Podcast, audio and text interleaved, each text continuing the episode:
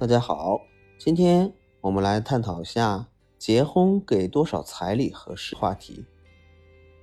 大家好，我是小生，欢迎大家收听由小生带来的《感无声之须臾》节目。说起彩礼呢，相信大家都特别呃有一定的了解，尤其是适龄人士。那么适龄人士在结婚之前呢，如果对彩礼还不太了解的话，你也可以关注一下我的这个节目。那彩礼的历史和背景大家了解吗？彩礼呢，在以前呢又称为那个，呃，婚彩的礼钱、彩礼、聘礼、聘彩等等，在中国的旧时呢，是婚礼的程序之一。我相信偏远地方呢，它依旧保留了这个传统文化。嗯，它呢是我们中国。传统习俗的一种构成吧。古代社会的聘礼呢，最初不是金钱，而是一些实际的一些东西，比如说这些动物呀。那么像蒙古他们会送一些牛呀、羊呀、马呀的。那么或者说珠宝呀，或者丝绸呀。然后在南方可能会送一些丝绸啊。嗯，这个呢，彩礼呢，表示男方对女方这边的一个尊重和承诺。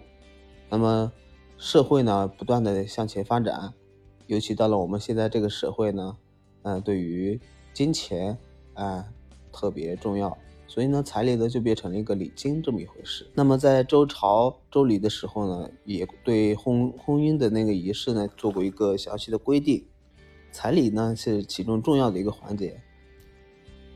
不管你是什么样的一个社会地位，或者说是，呃，富古一方。还是一个平平局乡里的这种情况，都需要给一定的呃数额的一些嗯聘礼吧，给到女方家家庭，以示表示尊重或承诺的意思。那说这么多彩礼的历史，相信大家都有一定的了解了。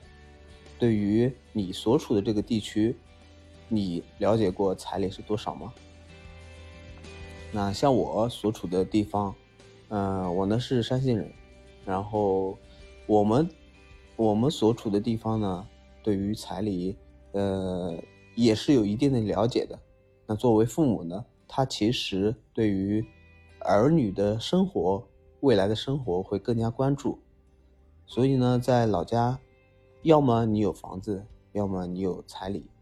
那彩礼的钱呢，一般都会，呃，根据房子当时的价值来决定的。那如果一套房子它可能是，呃，总额，嗯七八十万，那可能夫妻双方家里面可能要提供十到二十万，这样子的话凑起来正好可以给孩子们买一套房子的钱，作为首付，你可以，呃，为孩子们以后的生活提供一个物质基础。嗯，那当然呢，我们在另外的山西省另外的一些地方呢。他可能就明确规定了，哎，我这是需要啊七十万还是八十万？嗯，当然呢，在我所处的地方也有另外一种方式，就是说，如果男方家里面是有房子的，那么你可以不出彩礼，然后，呃，所谓的彩礼的，就是仪式上的彩礼呢，它就会作为一个，呃，互相沟通的一个桥梁，比如说。男方给女方啊一万块钱的彩礼，那女方呢可能为了呃仪式上好听一点，她可能会返回你八八八啊八七八百八十八或者九九九九这种数额的金额。那如果女方这边大方一点的话，她可能会在一万的基础上再给你加一点钱，保证呢嗯在寓意上好听一点。这也是我们这个地方所处的彩礼习俗。嗯，不知道大家所处的彩礼地方有一什么样的习俗，然后多少的彩礼是合适的呢？也希望大家在评论区发出来，我们一起来沟通了解一下。感谢大家的收听，拜拜。